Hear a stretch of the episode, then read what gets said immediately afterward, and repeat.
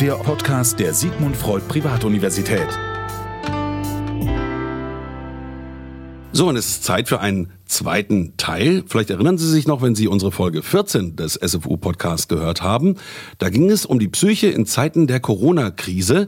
Ein Buch, das herausgegeben wurde von Robert Behring und von Professor Dr. Christiane Eichenberg. Und die ist jetzt auch wieder im Studio. Hallo Christiane. Hallo Fabian. Und wir hatten das damals auch schon vereinbart. Da warst du nämlich schon dabei, an der Neuauflage zu arbeiten. Nun ist sie fertig. Es ist sogar die dritte Auflage des Buches, aber die Neubearbeitung. Und man muss auch sagen, es ist ein Herausgeberwerk. Viele Kollegen haben auch kurze Artikel dazu beigetragen, genau. um ein schönes, ganzes Bild zu erzeugen.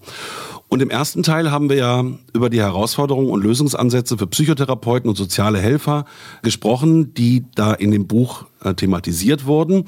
Äh, da kamen schon sehr viele Sachen zutage. Man muss aber sagen, als wir das letzte Mal gesprochen haben, da war der erste Lockdown gerade vorbei. Und die Untersuchungen und Erhebungen, die wir gemacht hatten, waren noch sehr frisch. Genau, du hast recht. Also damit fragst du mich ja, was hat sich im Grunde verändert jetzt mhm. in unserer Neuauflage, ja?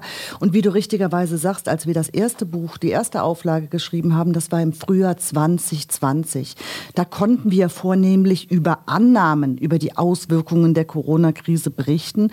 Nun haben wir natürlich über einen Zeitraum von einem Jahr viel mehr Wissen aggregiert, ja, was wir auch im Buch aufnehmen, weil und das finde ich auch sehr spannend, die Corona-Forschung ist schon ziemlich explodiert. Ja? ja? Vielleicht, wenn ich dir das mal an Zahlen deutlich machen darf. Ja? Ich, es gibt so medizinische Datenbanken, Fachdatenbanken, wo Literatur gespeichert wird. Dort habe ich mal verschiedene Suchbegriffe eingegeben. Mhm. Im November 2020 habe ich zum Beispiel den Suchterm Covid eingegeben und fand 66.000 Treffer, was ja auch schon ziemlich viel ist. Mhm. In Vorbereitung auf unser Gespräch hier habe ich das nochmal wiederholt. Ja, ja, ja. Fleißig, ne? die Datenbankabfrage und habe für den Suchterm Covid 113.000 Treffer gefunden. Wow. Das heißt, der Suchbegriff hat sich verdoppelt in dem Output, der kam. Mhm. Dasselbe habe ich auch für ziemlich ähm, spezifische Suchbegriffe gemacht, zum Beispiel für Covid und Lockdown und Psychological Impact, weil mich mhm. interessiert hat, was gibt es denn zu den psychologischen Auswirkungen des Lockdowns der Pandemie,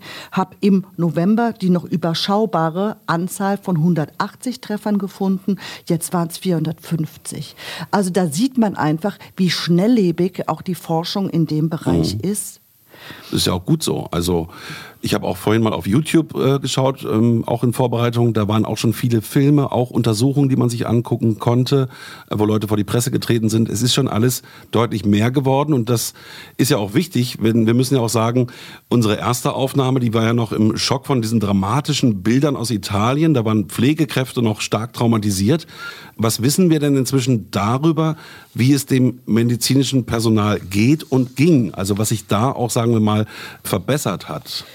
Ja, also inzwischen wissen wir aus Studien, welche Faktoren für das Risiko für die Entwicklung einer posttraumatischen Belastungsstörung für das medizinische Personal verantwortlich ist. Also welche Faktoren das Risiko, traumatische Folgen durch die Arbeit mit Schwerstkranken in der Pandemie zu entwickeln und welche Schutzfaktoren das Risiko senken. Da gibt es schon Reviews, ja, die diese Faktoren zusammengefasst haben und die fassen Studien aus dem SARS-Ausbruch von einst mit den Covid-Risikofaktoren heute zusammen.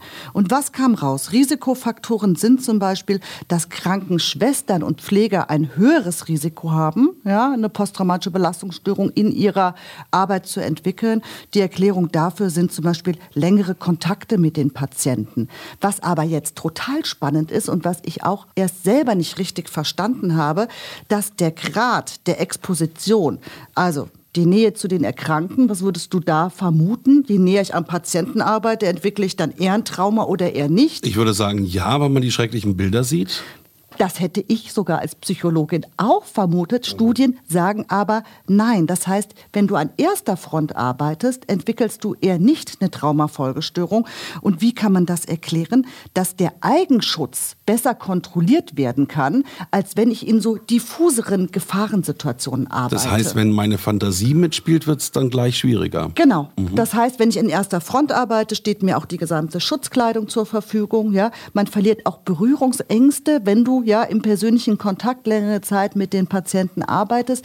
Also das war für uns ein überraschender, aber mhm. doch jetzt auch irgendwie psychologisch nachvollziehbarer Befund. Ja? Und natürlich, was das Risiko für das Pflegepersonal erhöht, ist die eigene Vorgeschichte. Gibt es Traumatisierungen oder auch psychische Erkrankungen? Das ist verständlich.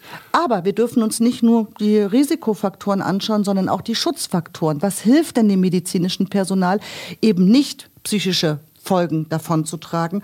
Und das ist natürlich eine starke familiäre Unterstützung. Wir müssen ja auch immer bedenken, dass für medizinisches Personal nicht nur die eigene Angst vor Ansteckung wesentlich ist, sondern auch die Sorge um die Angehörigen. Ja, ich gehe zur Arbeit, komme nach Hause, habe meine ältere Mutter, meine Kinder da. Und wenn das natürlich von mhm. der Familie mitgetragen wird und gesagt wird, wir finden toll, dass du den Job machst, wir wissen um das Risiko, aber das als Familie getragen wird, ist das natürlich unterstützend. Ich erinnere mich noch aus dem ersten Gespräch, wo du nämlich sagtest, dass die Sorge um die Angehörigen doch sehr viel größer ist, als man glaubt. Und das ist ja quasi der Umkehrschluss, dass wenn die Familie sagt, finden wir toll, was du machst, äh, wir stützen dich mit, dass man dann auch stärker da durchgetragen wird.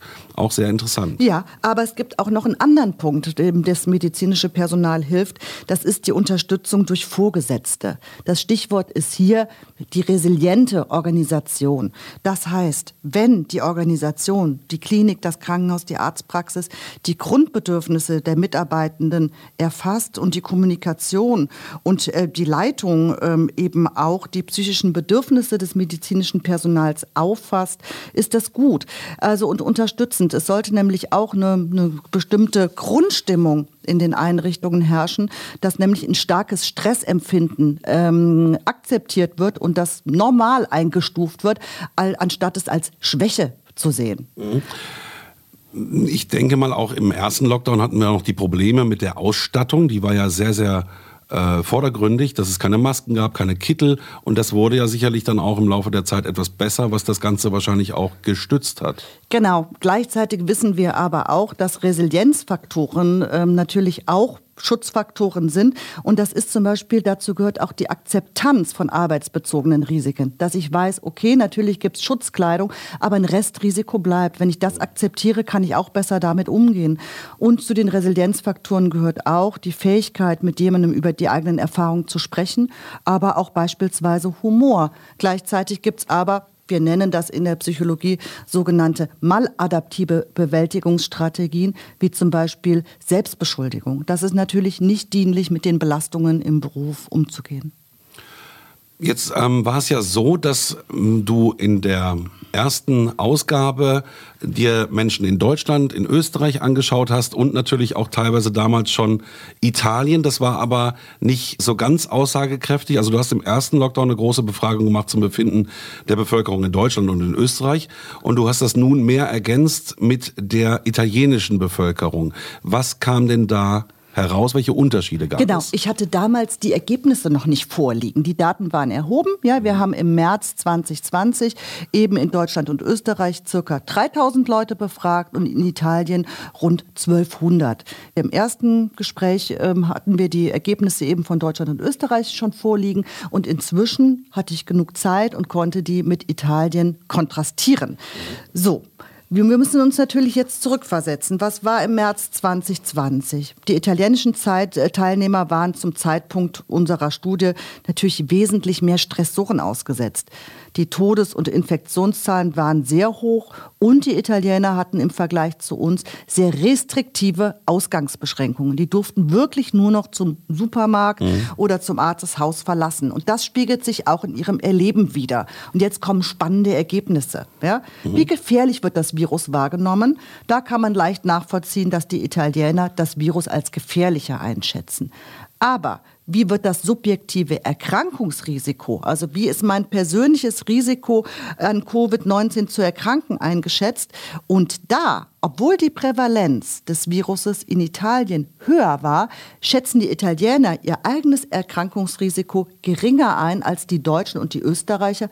Und warum? Die mhm, konnten warum? sich ja tatsächlich eher geringer anstecken, weil sie das Haus nicht mehr verlassen konnten. Ist das der Grund? Durch diesen harten Lockdown hat man also wahrgenommen, dass man sich auch weniger anstecken kann? Genau, Aha. genau. Mhm. So, wie ist jetzt, und das war die dritte Frage, wie ist denn die Akzeptanz der gesetzlich gesetzten Restriktionsmaßnahmen, Präventionsmaßnahmen und welche Emotionen gehen damit einher?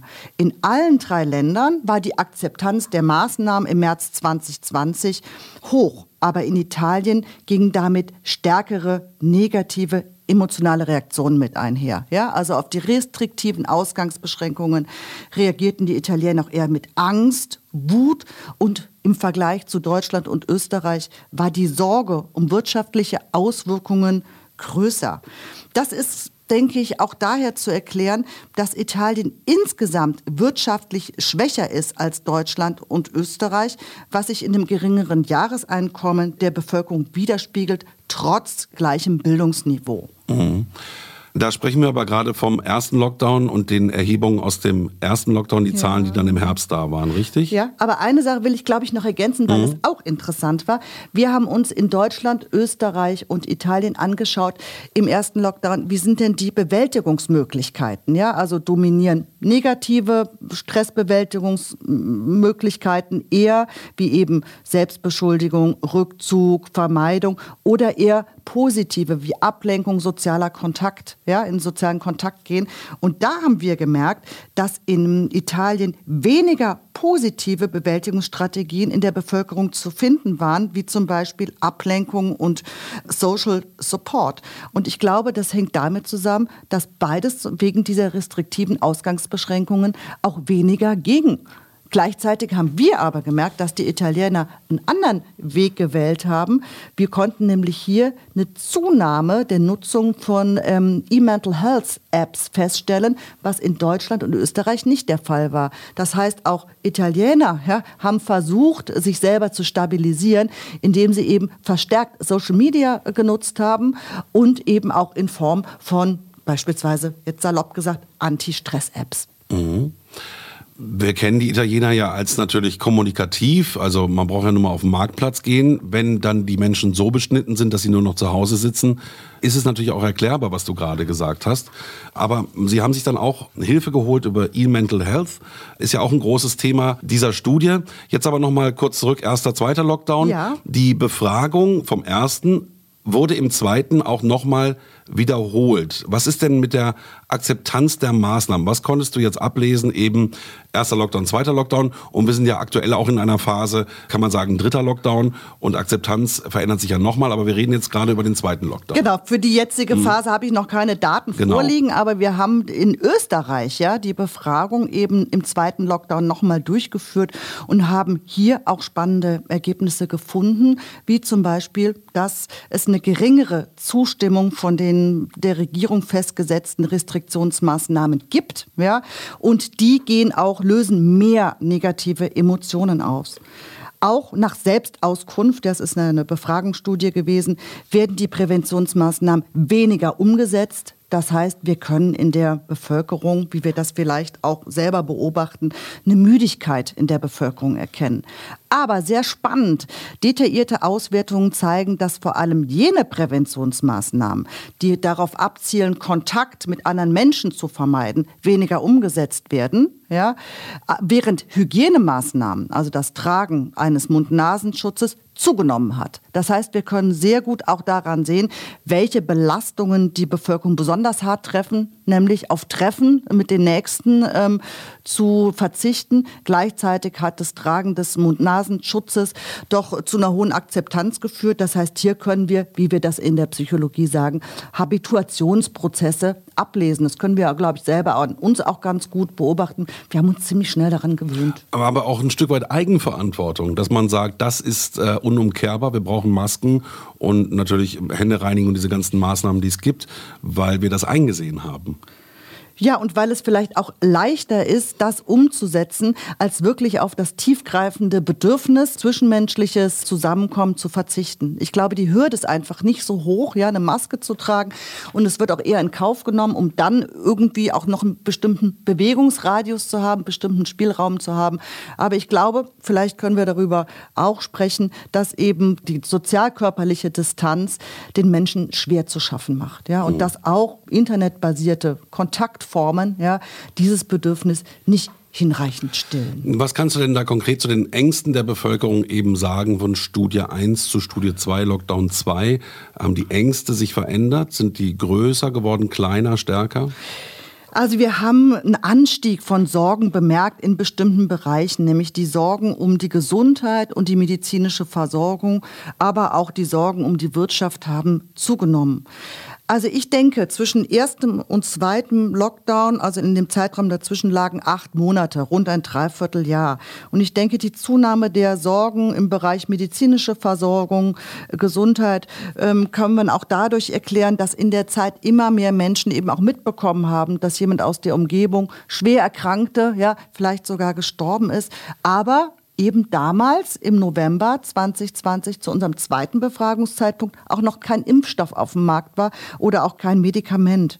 Gleichzeitig haben viele eben dann im zweiten Lockdown auch schon die ähm, wirtschaftlichen Konsequenzen gespürt, eben durch Kurzarbeit, ja, Arbeitslosigkeit, sodass ich denke, dass die Zunahme an Sorgen gut erklärt, erklärbar ist.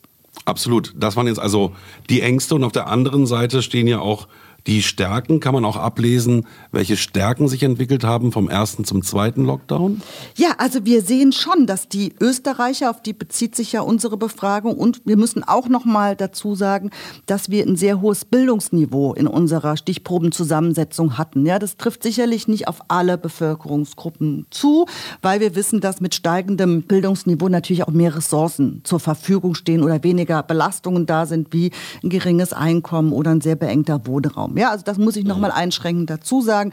Aber insgesamt haben wir schon bemerkt, dass die Österreicher Verbesserungen angaben. Zum Beispiel die Handlungseinschränkung und die Vigilanz bei Unsicherheit, also das Aufgeregtsein, war geringer als im ersten Lockdown. Mhm. Ja? Gleichzeitig konnten wir auch bei der österreichischen Stichprobe mehr positive Stressverarbeitungsmechanismen ausmachen als im ersten Lockdown. Das heißt, wir können sagen, die Österreicher sind insgesamt weniger aufgeregt und dass zumindest eine Teilgruppe ja, personelle Ressourcen hat, die pandemische Stressbelastung zu bewältigen und sich im Verlauf der Pandemie auch an die Belastung zu gewöhnen und sich darin auch zu stabilisieren. Klar, man hat seine Erfahrungen und verarbeitet die und arbeitet damit. Ne? Also das kann man auch ein Stück weit ablesen. Das Thema Vereinsamung der Menschen, wie hat sich das entwickelt? Gibt es da Daten, wie wir mit der Einsamkeit klargekommen sind, die Bevölkerung mit der Einsamkeit klargekommen ist und wer besonders betroffen davon war? Ja, also insgesamt gibt es natürlich eine Zunahme von Gefühlen der Einsamkeit durch die sozialkörperliche Distanz, über die wir eben schon gesprochen haben. Auch die Weltgesundheitsorganisation hat anlässlich des Internationalen Tages der seelischen Gesundheit im Oktober 2020 von zunehmenden Raten an Einsamkeit gesprochen. Und wir wissen aus Studien, dass sich circa jede vierte bis sechste Person einsam fühlt. Dabei konnte man natürlich auch wieder gruppenspezifische Unterschiede feststellen. Frauen berichten von stärkerer Einsamkeit, in manchen Studien sogar jüngere eher als ältere, was eher vielleicht kontraintuitiv ist. Und natürlich, wenn wir einen Partner und einen Job haben, sind wir generell auch eher geschützter gegen Einsamkeit.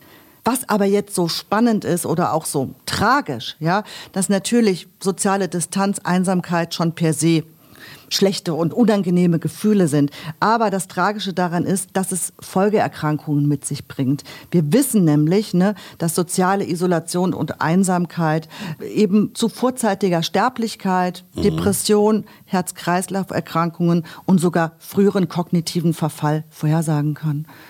Für Kinder und Jugendliche gibt es da auch Ergebnisse, die zeigen, dass hier soziale Isolation und Einsamkeit das Risiko für Depression und sogar Angststörungen erhöhen und das noch ähm, ein Dreivierteljahr bis acht Jahre später nach der Phase der Einsamkeit. Und dabei ist nicht so entscheidend, denke ich, ist auch interessant zu wissen, die Intensität der Einsamkeit, ja, sondern die Dauer der Einsamkeit. Also das heißt, wenn ich mich mal zwei Wochen so richtig einsam fühle, ist damit besser klarzukommen, ja, als wenn das sehr lange Phasen sind. Das habe ich auch gedacht. Also die Kinder haben ja auch noch nicht so viele Werkzeuge wie Erwachsene, eben mit solchen Krisen umzugehen. Und wir wissen ja auch, dass eben Depressionen viel später auftauchen, wie du schon sagtest, bis zu acht Jahre später. Kommt da noch ganz viel zutage? Kommt der dicke Eisberg noch? Also ich denke ja. Wir wissen, dass viele äh, psychische Folgereaktionen, da haben wir auch, glaube ich, das letzte Mal drüber gesprochen, zeitversetzt auftreten. Ja? Und ich denke, wir müssen da in der psychosozialen Versorgung eben auch darauf vorbereitet sein. Wir sehen aber auch jetzt schon eine Zunahme psychischer Störungen. Ja. In Österreich hat eine Studie der Donau-Uni in Krems mit einer für Österreich repräsentativen Stichprobe herausgefunden, dass die depressiven Störungen in ihrer Prävalenz von 4% auf 20% angestiegen sind. Wow. Das heißt, das ist verfünffacht und bei den Angstsymptomen ähnlich von 5 auf 19 Prozent. Massiv, ja. Ja, und für Deutschland, ja, also konnte man die Ergebnisse eben verifizieren. Da hat die private Hochschule ähnliche Ergebnisse hm, für Deutschland erarbeitet, konnte aber auch eine Zunahme von Essstörungen feststellen, ja, aber auch eine Reaktualisierung von Traumata, was auch verständlich Cool fact a crocodile can't stick out its tongue. Also, you can get health insurance for a month or just under a year in some states. United Healthcare short term insurance plans, underwritten by Golden Rule Insurance Company, offer flexible, budget friendly coverage for you. Learn more at uh1.com.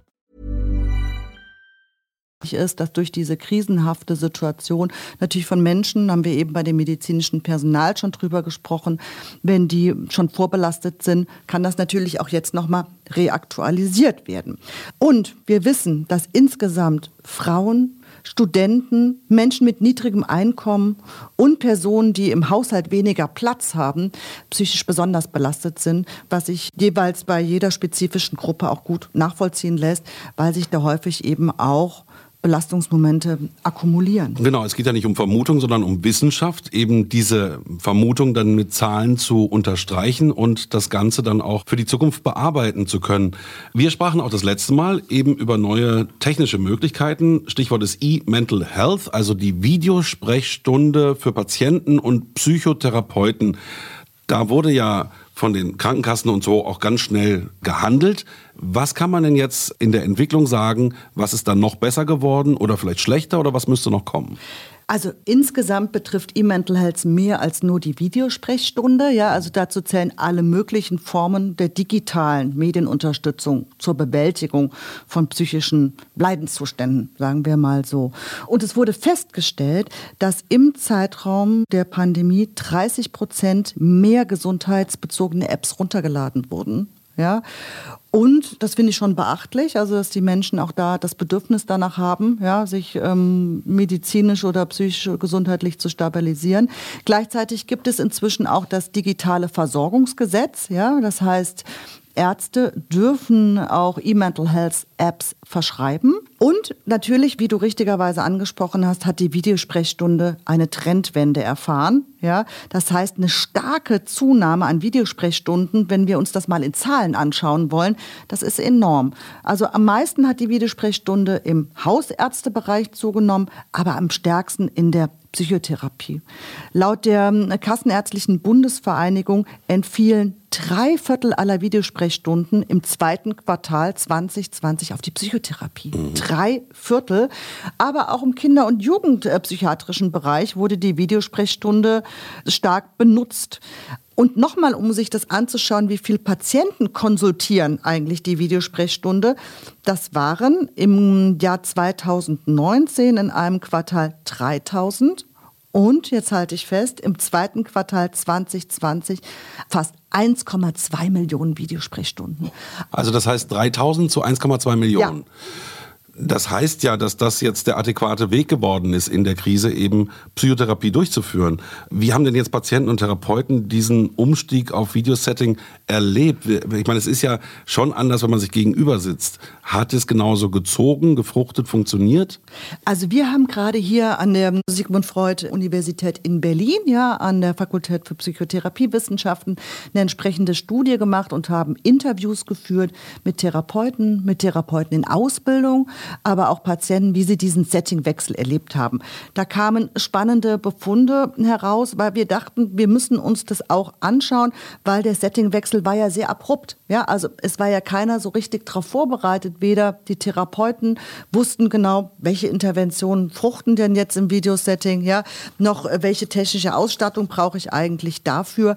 Und wir haben herausgefunden, dass es schon mal ein wichtiger Beitrag war, überhaupt die therapeutische Beziehung erhalten zu können während des Lockdowns. Gleichzeitig zeigte sich aber auch, dass mit dem Settingwechsel ein Habituationsprozess verbunden ist.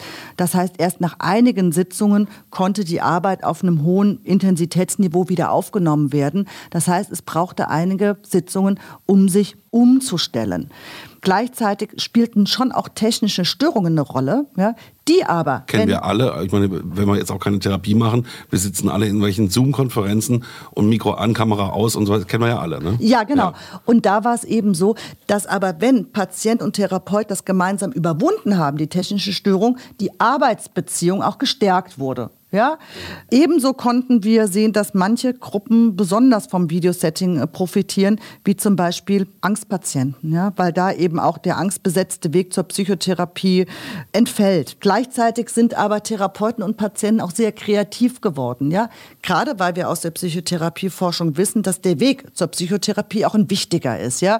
Die Patienten stimmen sich darauf ein, ja? sie überlegen sich, was ist in der letzten Woche passiert und genauso verarbeiten sie auch auf dem Weg zurück von der Praxis nach Hause emotionale Prozesse. Und manche Patienten haben jetzt mit ihrem Therapeuten vereinbart, dass sie eben zur Vorbereitung der Videositzung einen kleinen Spaziergang machen, ja, um diesen Weg sozusagen auch nachzumodellieren, obwohl der Weg im Grunde nur von zu Hause ähm, mhm. zum eigenen Computer ist. Hochinteressant. Also hat das Ganze recht gut funktioniert, kann man unterm Strich sagen. Ja, und ich denke auch, dass die Videotherapie auf jeden Fall in der psychotherapeutischen Versorgung weiter etabliert wird. Also E-Mental Health auf dem Vormarsch, natürlich für die gesamte Digitalisierung. Nochmal die Frage zu den Kindern. Wie haben die sich in dieser Zeit entwickelt? Die tun mir eigentlich immer am meisten leid. Ich glaube, Erwachsene schaffen das irgendwie immer ein bisschen besser, glaubt man zumindest. Stichwort auch Bildung, sozial schwache Verhältnisse. Was kann man da noch sagen?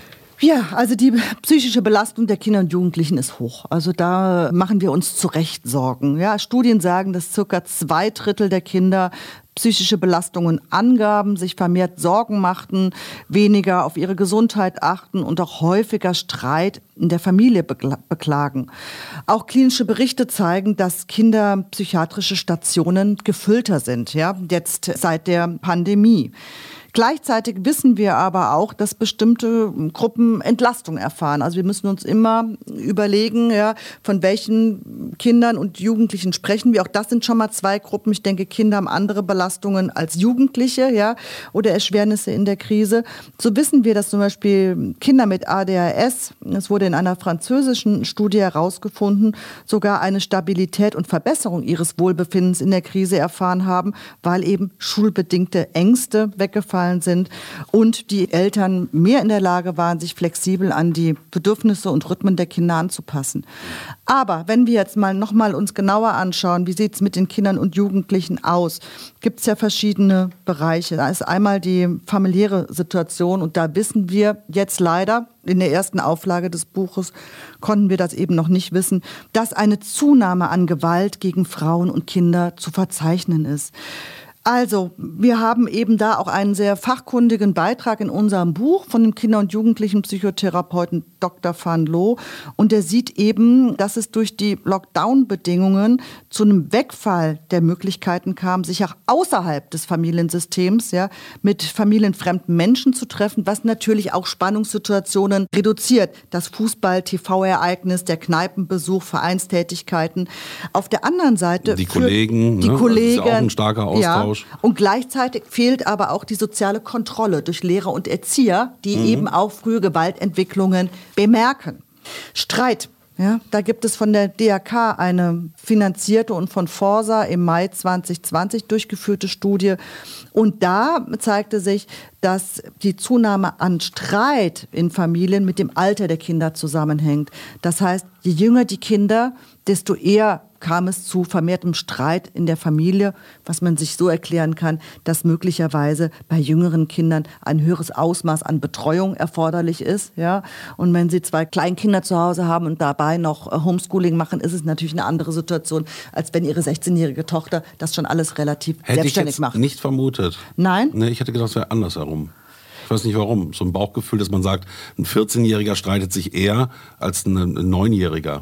Bei den Jugendlichen kommt es natürlich noch mal zu anderen Problemen, weil was steht im Jugendalter an? Ja, also da ist die Entwicklungsaufgabe, sich von den Eltern zu lösen, ja, sich mit den Peers, also mit Gleichaltrigen zusammenzutun. Und das fällt für diese Gruppe weg. Die sind wieder zurückgeworfen auf die enge Bindung an die Familie, ja, können sich eben nicht ablösen, was eigentlich die Entwicklungsaufgabe wäre, sodass hier auch für diese Altersgruppe die Entwicklung einfach ein Stück weit unterbrochen ist. Ja, also ich denke auch an die Schüler, die Abitur gemacht haben in dieser Zeit. Für die war das auch nicht lustig. Da will man feiern und sein Leben irgendwie neu begehen. Wurde alles beendet durch Corona. Es waren schon wieder sehr viele interessante Sachen. Ich möchte aber abschließend nochmal zur Digitalisierung ein Wort verlieren.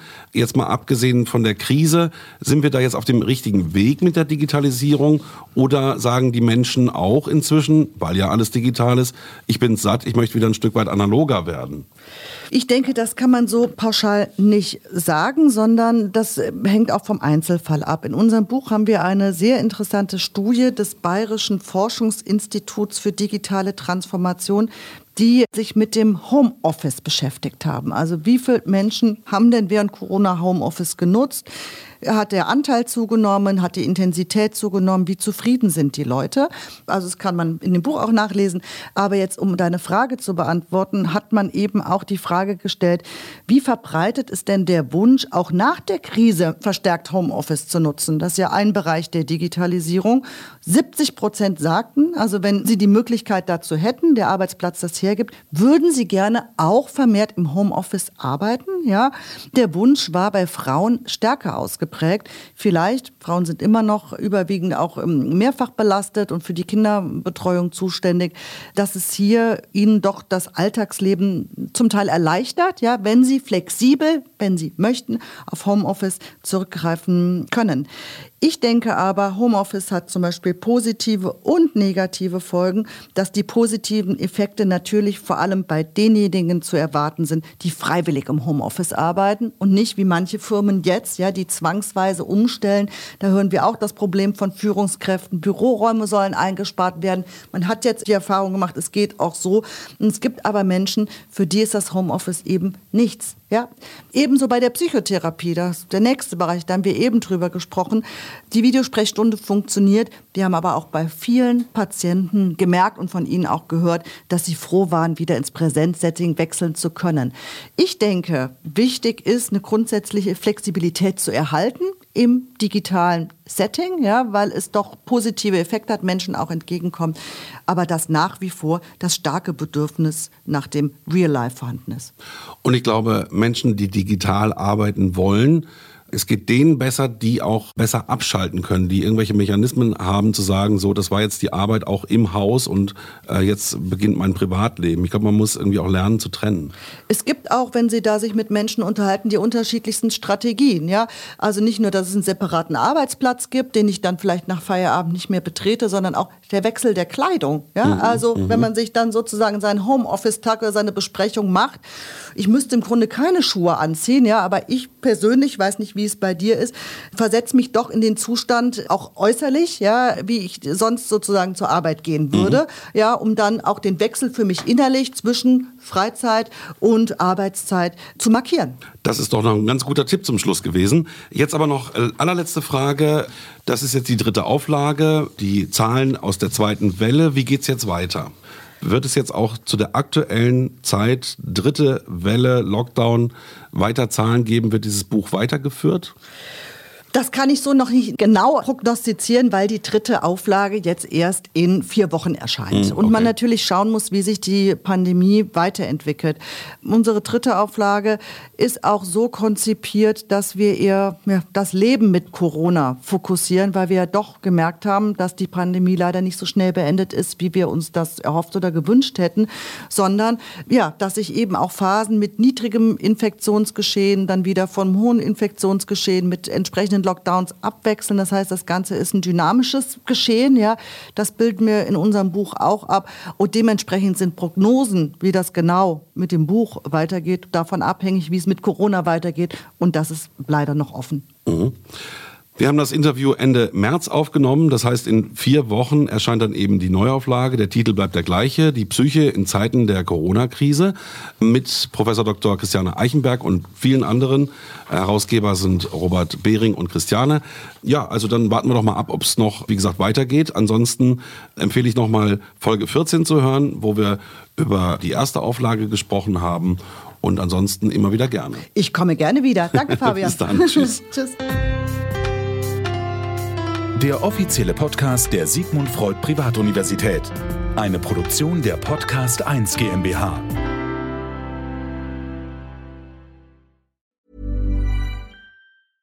Mom deserves the best, and there's no better place to shop for Mother's Day than Whole Foods Market. They're your destination for unbeatable savings, from premium gifts to show-stopping flowers and irresistible desserts. Start by saving 33% with Prime on all body care and candles. Then get a 15-stem bunch of tulips for just $9.99 each with Prime. Round out Mom's menu with festive rosé, irresistible berry chantilly cake, and more special treats. Come celebrate Mother's Day at Whole Foods Market.